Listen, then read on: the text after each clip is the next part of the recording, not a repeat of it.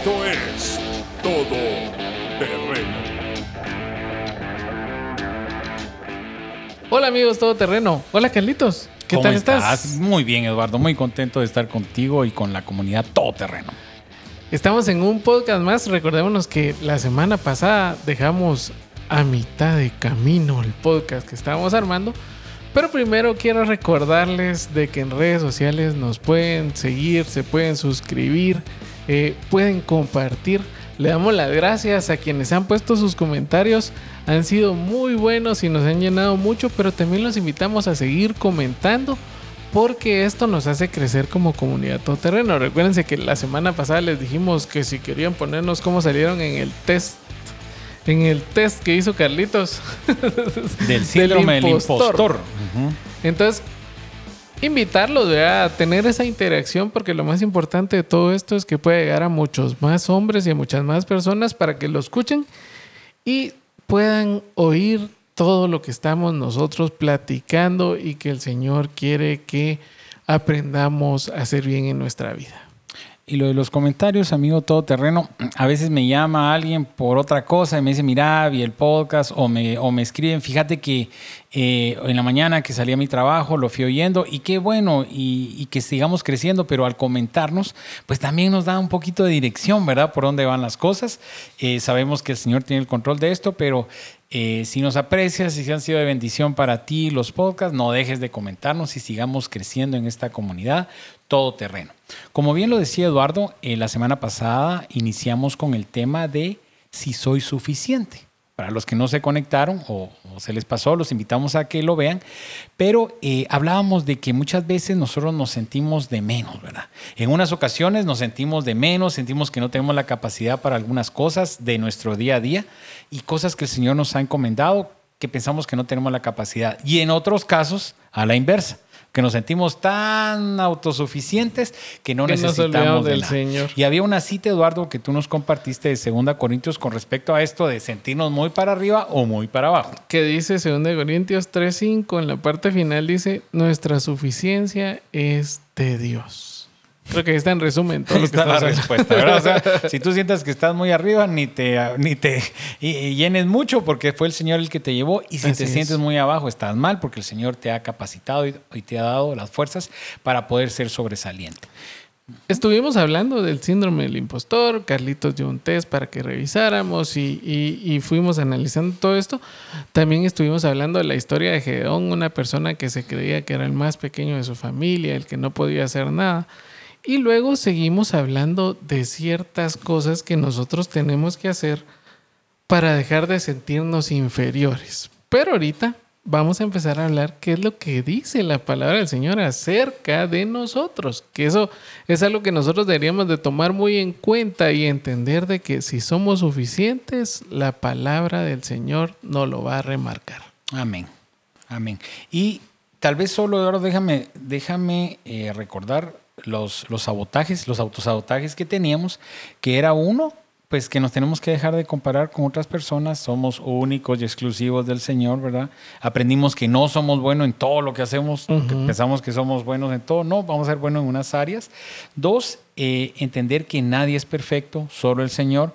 Podemos admirar a la gente, pero no idealizar. ¿Verdad? Así es. También eh, aprendimos que tenemos que aceptar nuestros defectos, ¿verdad? Como tú lo mencionabas, tal vez tenemos la nariz para allá, la nariz para acá, los ojos para acá, pero el Señor nos hizo con ciertas cualidades para un propósito. Y eso lo hablamos de lo físico, pero tus temas emocionales, pero una vez decía, Ah, sí. en el caso mío, que soy sanguíneo, con flemático, eh, yo decía, Señor, ¿será que me puedes usar? Porque tal vez mucha habilidad para ocurrencias, ¿verdad? Yo bromeé mucho y a veces me cuesta agarrar seriedad, pero cómo el Señor puede transform- transformar todo eso en algo para Él. Hay un propósito que cumplir, así como soy, ¿verdad? Entonces aceptar nuestros defectos, eh, vivir el ahora, que entendimos que no y no era... el pasado. ¿verdad? Sí, que no era de que, bueno, ¿qué me importa? Yo hoy soy, solo hay una vida y hay que disfrutarla. Tampoco, No. ¿verdad? Pero no vivir de glorias pasadas. Regresar al pasado, solamente a ver de dónde el Señor nos trajo, nos nos arregló, nos perfumó y hoy nos exhibe Y no sacarlo como para un trofeo. peleando. No sacarlo. Bueno, eso es en el matrimonio. Luego, el no ser autoexigentes, que lógicamente no, no era que nos pusiéramos nuestros estándares bajos como mí mismo, ¿verdad? Mí mismo tiene que, tiene que ayudarnos y mí mismo nos tiene que llevar al éxito, ¿verdad? Pero ese eh, nos saboteamos siendo autoexigentes. Y como tú bien lo dijiste, empezamos con la palabra en Génesis 1.27. ¿Voy yo? Así que Dios creó al ser humano a su imagen y semejanza, creó al varón y a la mujer. Recordemos que el Señor eligió crearnos, crearnos como personas, creó al hombre, creó a la mujer y nos creó a su imagen y semejanza. O sea que si somos una creación de Dios, somos valiosos para Él.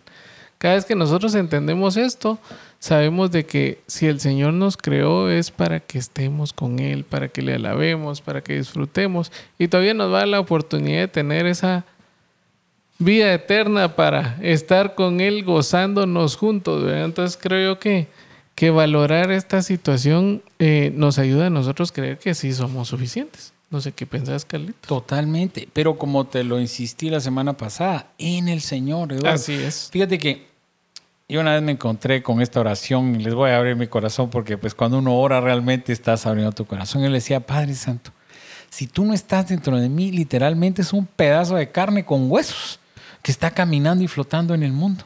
Porque lo que le da valor a mi vida es el Señor en mí. Y eso es lo que tenemos que entender. ¿verdad? Para, para, como te ins- insistimos, ¿verdad? Para no sentirte autosuficiente, porque como dice la palabra, lejos de mí no puedes hacer absolutamente nada. Y entendemos cómo el Señor tiene control de las situaciones. La semana pasada que estábamos grabando, tuvimos que interrumpir la grabación porque se empezó a escuchar un, un sonido muy fuerte de una salida de aire. Así ¿verdad? es. Y todos asustados, si será gas, si será esto. Total, que bajamos, que estamos en un tercer nivel, cuando era un pequeño compresor de una clínica que está abajo, que estaban am, sacándole el agua, lo estaban drenando, ¿verdad? Pero eso nos hizo parar. Cuando veníamos subiendo las gradas, hablábamos con Eduardo que el Señor tiene el cuidado de todo y que algo tan pequeño y aparentemente insignificante como esto, eso del aire, nos hizo parar unos minutos. Y yo le decía en broma, ¿será que el Señor paró por algo que teníamos que decir? ¿O el Señor nos paró para decirnos algo que teníamos que compartir? El Señor tiene control de todo, Eduardo. O para Carlitos quiere decir algo que no debía decir. Tal vez tenía que decir algo, como lo dije, pero el Señor tiene cuidado de esto. Sí, sí, hay circunstancias en la vida donde nosotros tenemos que aprender a seguir adelante. Y entendemos que Dios nos creó con un plan único, Eduardo. Jeremías 29, 11 dice, este es de, de, de mis versículos favoritos de la Biblia, dice, sé muy bien lo que tengo planeado para ustedes, dice el Señor. Son planes para su bienestar, no para su mal, son planes de darles un futuro y una esperanza. Creo que muchos de nosotros una de las situaciones más complicadas que podemos pensar es el futuro. No sabemos cómo nos va a ir, no sabemos qué va a pasar. O sea, cuando uno oye noticias, uno oye situaciones de qué está pasando la guerra por aquí, incendios por allá, eh, corrupción por aquí, problemas de, de inmigración en ciertos países. O sea, hay un, hay un montón de situaciones que ahora las podemos ver como complicadas, pero nosotros, los que estamos en el Señor, podemos entender de que todo lo que pasa es porque el Señor tiene el control de lo que está pasando y sobre todo porque el Señor sabe lo que va a pasar con nosotros de aquí en adelante.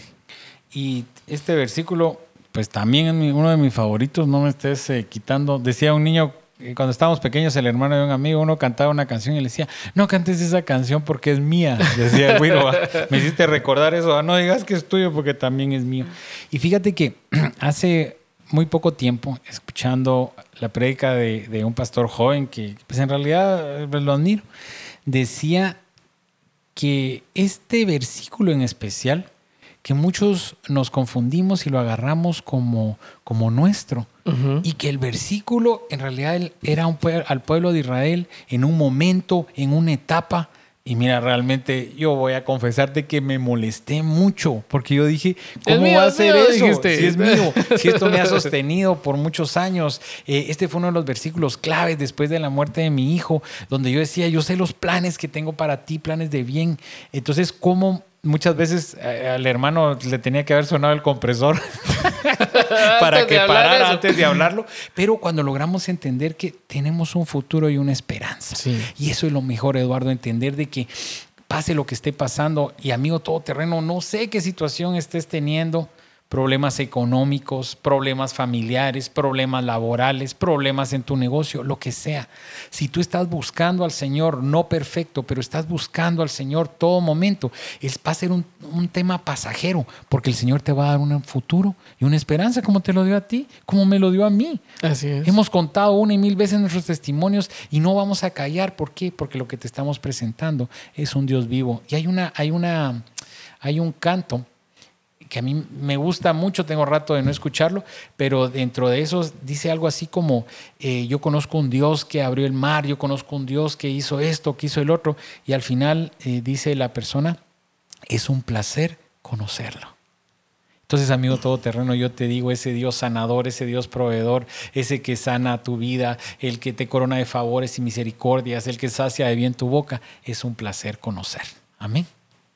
¿Tú, Eduardo? El que hace milagros en Amén. nuestra vida. O sea, eh, es, es el Dios que, que, bueno, empezamos aquí con que nos creó. Ya solo con crearnos, yo me puedo imaginar, o sea, agarrar ese, ese lodito, ese polvito de hacernos una persona de carne y hueso. O sea, cuán maravilloso el Señor. Yo leo a mi esposa que a mí la, la parte que más me gusta en el día son los atardeceres y le digo al Señor se toma el tiempo para diseñar cada día un atardecer diferente, de pintar esos cielos de los colores que a él le gusta y solo es hablar de una cosa que está pasando. Imaginémonos todo. Yo leo cómo el Señor se puso a diseñar cada animalito, cada pez, cada situación diferente que nosotros podemos ver y cómo no va a tener un plan para nosotros. ¿Cómo no va a, a cuidar a sus hijos en situaciones que podamos tener de problemas? ¿Cómo no va a sacarnos de ese pozo como, como, salió, como salió José? ¿Cómo no va a llevarnos a cumplir sus planes para que todo esté mejor? Realmente creo que todo esto es que nosotros entendamos de que el Señor nos creó y nos creó con un plan de vida para cada uno. O sea, entendamos de que es la historia de Dios, la Biblia es la historia de Dios y se nos cuenta todo lo que pasó, va a pasar y... Pero en este plan el Señor todavía nos dejó hacer un poquito a nosotros. Entonces ahí es donde nosotros tenemos que entender de que si valemos... Valemos, no, y valemos tanto, Eduardo, que Sí. el Señor ni nos puso a pos, ni nos dice, hey, usted, joven, el del pelito escaso. No, ¿qué nos dice la palabra con respecto al nombre? ¿Qué nos llamó por su nombre, Eduardo, en Isaías? Isaías 43.1 dice, pero Jacob, el Señor te ha creado. Israel, esto es lo que dice el que te formó. No tengas miedo porque yo te he liberado. Te puse tu nombre y me perteneces. Te puse tu nombre. El Señor nos llama por nombre y amigo todoterreno, como te llames. Mario, Mauricio, Pedro, Joaquín, eh, Ricardo. El Señor te habla por tu nombre y cuando te llama y, y hemos entendido con, con un susurro de amor, hijo, no estás caminando por el camino correcto. Hijo, te quiero firme, hijo, quiero acercarte a mí, que tengamos un oído atento, porque el Señor está llamando a la puerta y somos nosotros lo que, o, o nos Los hacemos te- los locos, Cabal. o, o- o no escuchamos realmente porque tenemos demasiadas interferencias. Y por último, entender de que el Señor, de que nada nos puede separar del amor de Dios. ¿Qué dice Romanos 8, 38, 39? Pues estoy convencido de que ni la muerte, ni la vida, ni los ángeles, los poderes diabólicos, ni lo presente, ni lo que vendrá en el futuro, ni poderes espirituales, ni lo alto, ni lo profundo, ni ninguna otra cosa creada podrá separarnos del amor de Dios que se encuentra en nuestro Señor Jesucristo. Yo creo que este versículo tiene casi todo lo que nosotros podríamos decir. Y esto, y esto otro. O sea, no dejó nada como para que podamos decir si hay algo ¿verdad? que nos separa. Cero del Señor. excusas. Y creo que, que aún siendo nosotros malos, no pudimos separarnos de ese amor del Señor porque Él, Él dio a su Hijo para que nosotros fuéramos salvos. Amén. O sea, aún viéndonos, yo, yo no sé ni cómo estaríamos nosotros si estábamos en un mar de lodo, así como aquel fango terrible donde uno no puede ni salir. Estábamos tan sucios y todo. Y el Señor ahí nos vio y, y tuvo misericordia de nosotros y dijo, tengo que hacer algo, tengo que hacer algo para que estos salgan de ahí. Yo los quiero conmigo, yo los, yo los quiero salvar. Y, y ahí fue donde estuvo ese plan maravilloso y, y que Jesús tuvo, tuvo esa, esa voluntad de sacrificarse por cada uno de nosotros. O sea, a la larga no fue fácil, pero podemos entender de que ese sacrificio que hizo Jesús era parte de ese amor que ahora no nos puede separar de Dios. Amén. Y eso es lo que nos hace sentirnos suficientes, Eduardo. La palabra nos muestra es. varios personajes y uno de los personajes que tiene más likes, ¿sabes quién es? Ah. Todos están suscritos a su Todos- canal. Todos, todos los personajes están suscritos, pero el rey David realmente eh, no sé cómo decir la palabra si con tantas cosas tan bonitas, con tantos defectos, ¿verdad? Era excéntrico. Él tenía muchas, ah, muchas aristas en su caminar, pero eh, me llamó la atención con respecto a esto de sentirse suficiente o no suficiente.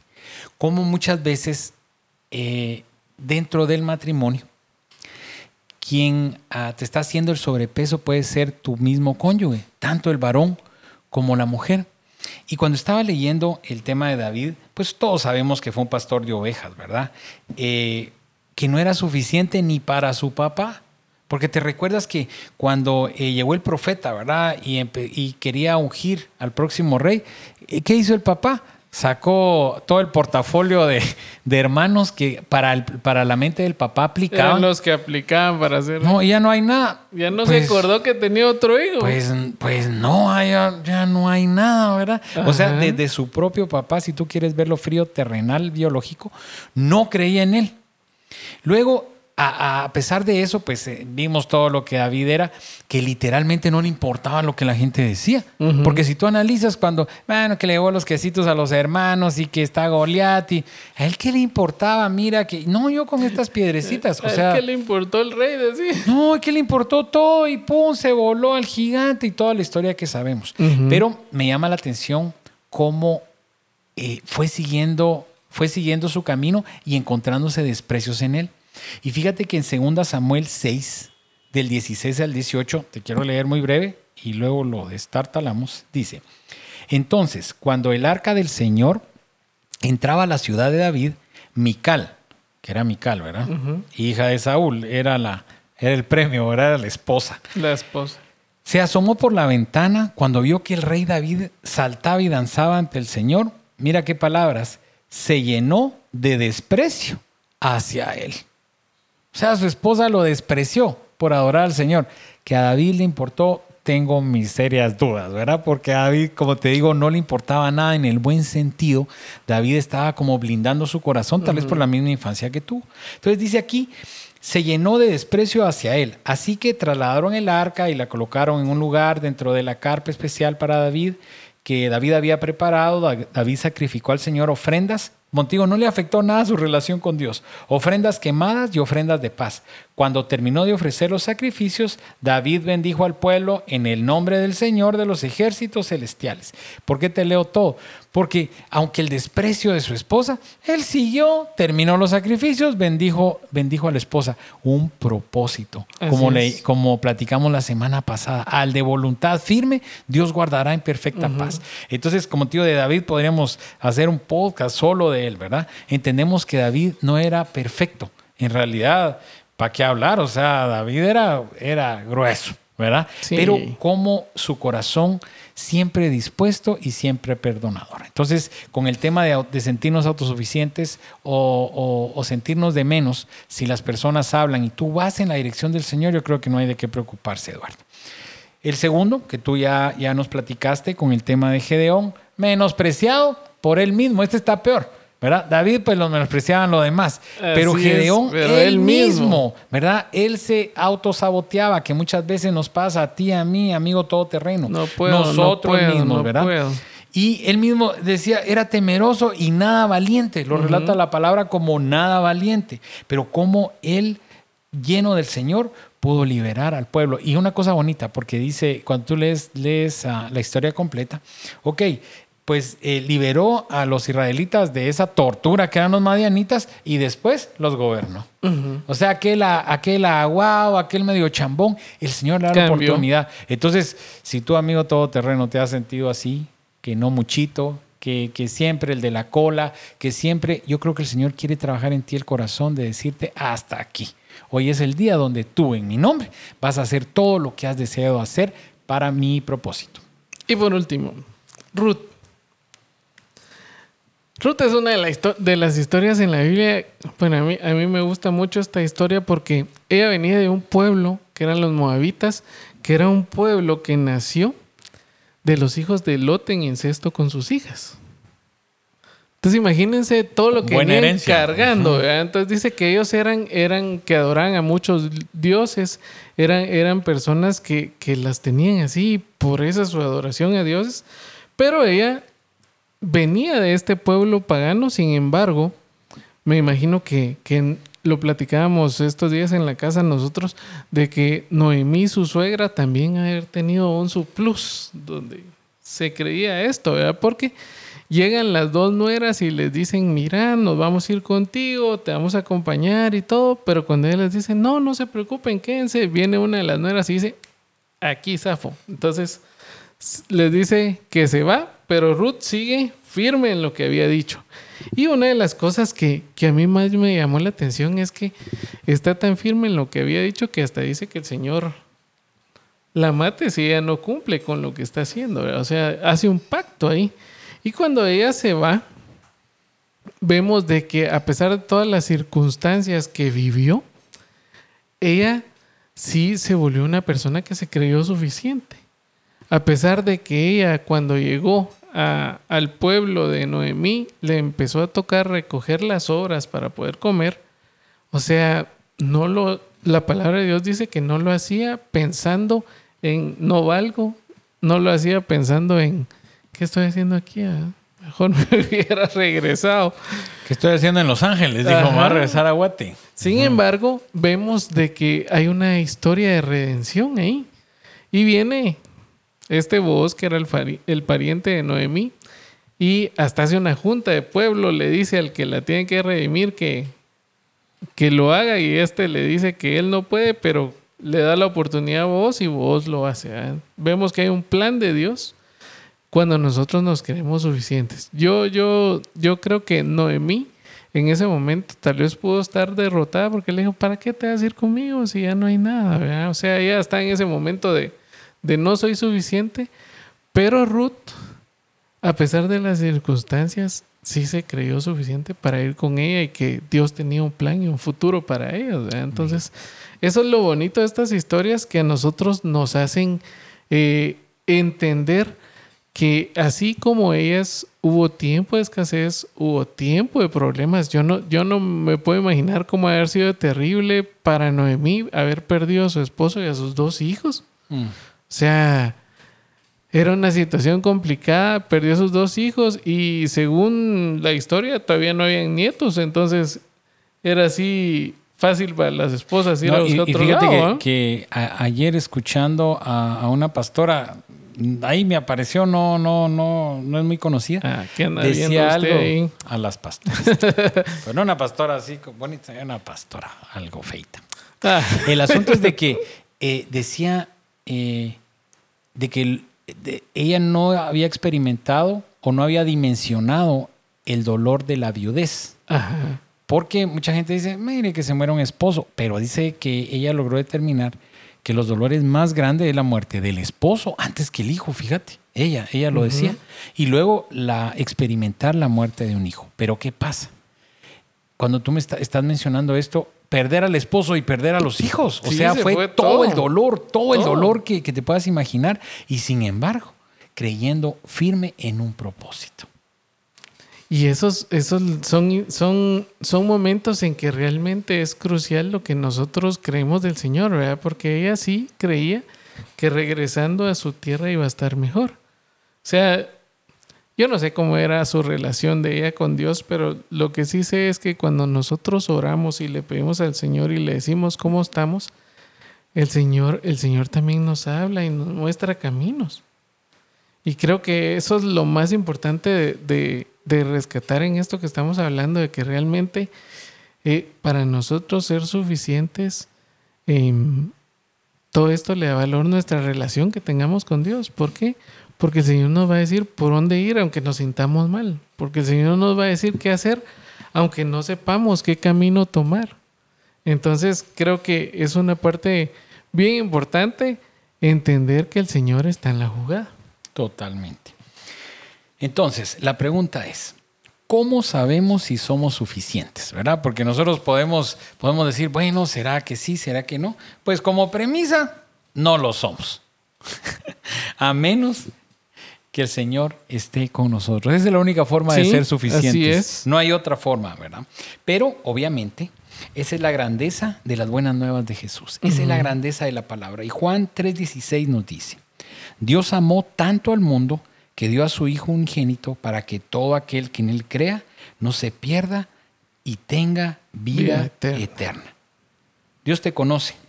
Dios te conoce, amigo todoterreno. Y Él quiere hoy hacerte libre de la suficiencia y hacerte libre de la insuficiencia. Así es. Tenemos tiempo, Eduardo, de no cerrar nuestro podcast orando y pidiendo al Señor que nos haga esos varones eh, que el Señor quiere para cada uno de nosotros. Seguramente tiene un propósito para tu vida, tiene un propósito para el mío y para ti, amigo terreno. Yo te invito a que eh, pues cierres tus ojos si estás en casa, si vas manejando, solo que tengas un momento de quietud y que podamos poner a los pies del Señor eh, todas estas autosuficiencias y todas estas uh, sentirnos no suficientes. Amén. Padre bueno, gracias bendito por este tiempo que podemos compartir. Hoy venimos, Señor, como varones esforzados y valientes, no perfectos, Señor, pero buscándote cada día, Padre, para que tú hables a nuestro corazón y que nos muestres, Señor, en cuál de las orillas hemos estado, Padre si sintiéndonos que podemos hacer todo por nuestras propias fuerzas o sintiéndonos incapaces de poder hacer las cosas, Señor. Entendemos que si tú moras en nosotros, mi amado Señor, todo lo que tú nos mandes a hacer lo vamos a lograr, Padre bueno pido que nos llenes de tu paz, de tu sabiduría y que a través de los podcasts, Señor, podamos seguir creciendo, Padre bueno. Visita a cada amigo todoterreno en su trabajo, en su casa, en su vehículo, tal vez corriendo, haciendo ejercicios, Padre Santo, pero que nos hagas una comunidad que te busca y que te anhela, Padre. Ser el centro de nuestra vida. Llena siempre nuestro corazón, que tu Espíritu esté en nosotros, con nosotros y sobre nosotros. En nombre de tu bendito Hijo. Amén y amén. Y si todavía después de todo esto no se creen suficientes, primera de Pedro 2.9 dice, pero ustedes son una familia escogida, son sacerdotes reales y son una nación santa, son un pueblo que Dios compró para que anuncien sus obras extraordinarias. Él fue quien los llamó de las tinieblas a la luz maravillosa. Es tiempo de que le pidamos al Señor que nos ayude a confiar en Él es tiempo de que le pidamos al Señor que nos ayude a creer en nosotros también. Es tiempo de entender de que todo lo podemos en Cristo que nos fortalece. Amén. La palabra del Señor es el mayor aliciente que nosotros podemos tener cada día para darnos ánimos y para poder levantarnos. La oración con el Señor también hace esto en nosotros. Los que queremos dejar de pecar, ¿cómo vamos a dejar de pecar? Refugiémonos en su palabra, refugiémonos en la oración. Los que queremos eh, cumplir los planes de Dios, ¿cómo lo vamos a hacer? Refugiémonos en su palabra, refugiémonos en su oración. Aún Jesús en la noche subía a los montes y se apartaba para ir a orar con su Padre. Yo no sé si ahí él le daba las indicaciones de lo que iba a pasar el otro día, esa es mi forma de pensar, pero lo que sí puedo decirles es que era la forma en que Jesús se recargaba. ¿Cómo no nosotros irnos a recargar al Padre todos los días y entender que en Él somos suficientes? Amén. Amigos, se nos ha ido el tiempo. Solo te podemos decir que recordemos que no es por lo que somos, sino por lo que mora dentro de nosotros. Nos vemos a la próxima.